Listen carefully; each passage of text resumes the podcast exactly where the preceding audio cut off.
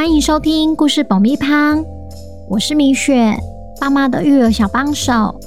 这是一个适合全家大小的 Podcast 频道，每周在这里分享一则有趣的故事，跟着小朋友一起冒险，一起学习。本周要讲什么故事呢？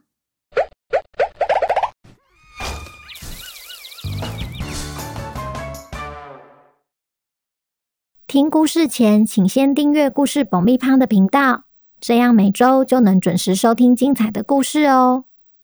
如果你在 Apple Podcast 或 Spotify 上收听的话，请帮我们留五星评价，也推广给身边的亲朋好友们。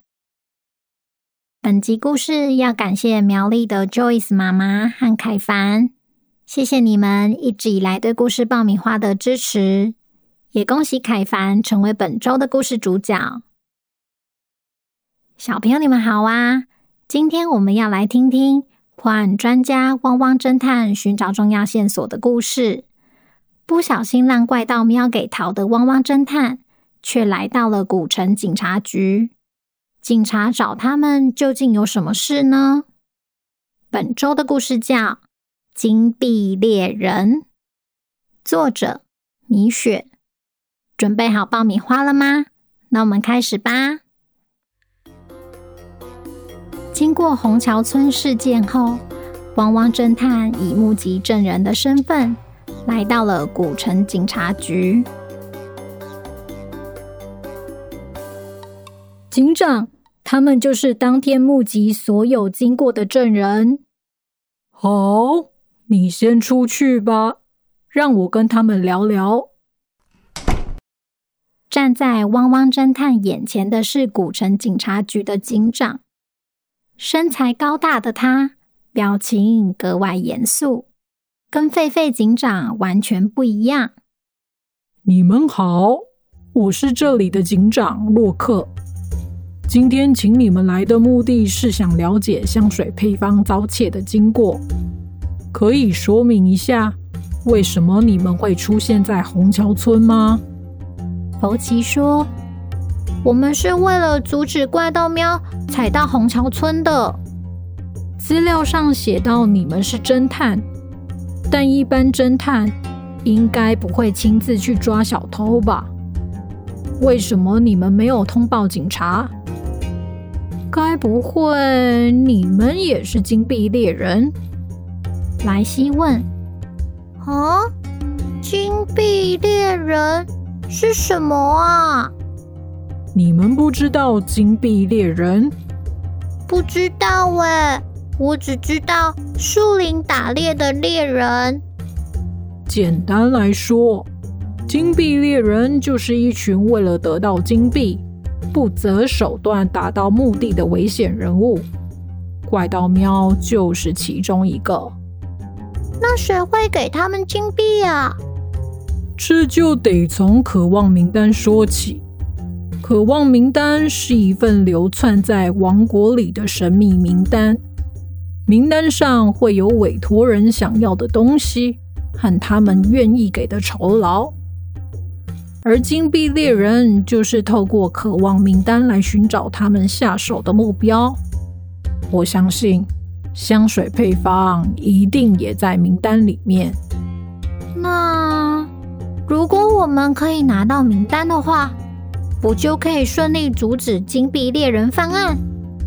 的确是这样，没错。只是我们警察目前还没有查到这份名单究竟在谁的手里。但可以确定的是，金币猎人一定有办法看到名单上的内容。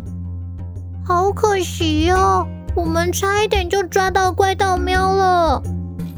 不过，我还是希望你们不要私自行动。当你们有任何关于怪盗喵消息时，可以先通知警察。这是我的电话，你们可以直接找到我。好，那如果没有其他事情的话，我们就先离开了。兰西，走吧。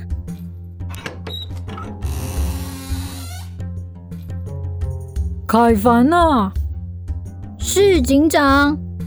如果汪汪侦探在古城有任何动静的话，记得马上回报给我。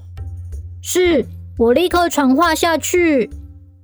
虽然汪汪侦探没有成功抓到怪盗喵，却意外的从洛克警长那得知有关金币猎人与渴望名单的事。已经离开事务所多天的他们，决定先回到鲸鱼港，重新思考新的对策。汪汪侦探回到事务所后，地板上早已经堆放满地的信件。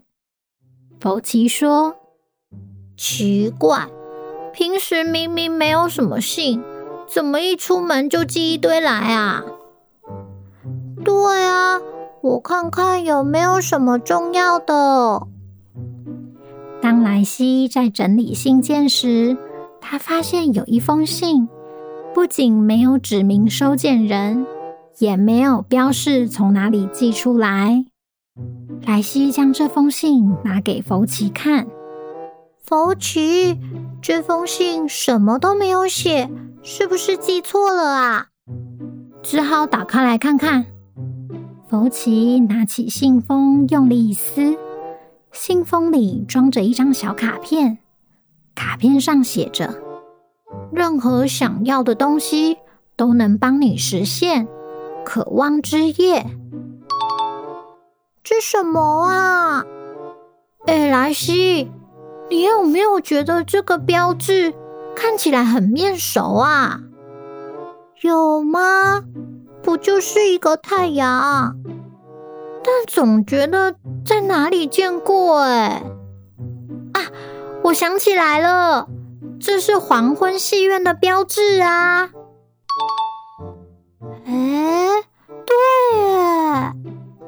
难道这是一张邀请函？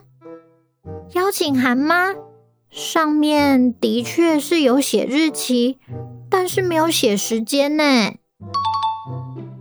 二十六号不就是后天？不然我们后天去看看好了。为什么啊？搞不好只是恶作剧。我想知道。这是不是巧合？你想想看，渴望之夜，任何想要的东西都能帮你实现，像不像洛克警长所说的渴望名单？哎，真的耶！搞不好是重要的线索。如果真的是这么简单就好了，还是得去戏院了解一下才会知道。对了。福奇，你刚刚不是说要打给丁丁博士吗？对哈，难怪我一直觉得有件事情我都忘了做。就这样，汪汪侦探回到了事务所后，收到了一张邀请函。卡片上的渴望之夜跟渴望名单会有什么关联吗？福奇，你找丁丁博士要干嘛呀？嘿嘿嘿，秘密！王国里谁敢作乱，就别怪汪汪侦探。下集汪汪侦探又会解开什么谜题呢？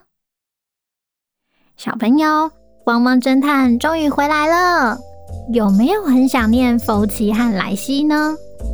这段时间有好多米粉私讯询问，什么时候才会有新的汪汪侦探啊？我们只好赶紧加班送上第三季，但故事爆米花的网站还要再等等哦。正式上线后，一定会马上告诉你们的。如果你喜欢汪汪侦探的话，记得要天天收听，也欢迎来 IG 私讯告诉我哦。那我们下周见，拜拜。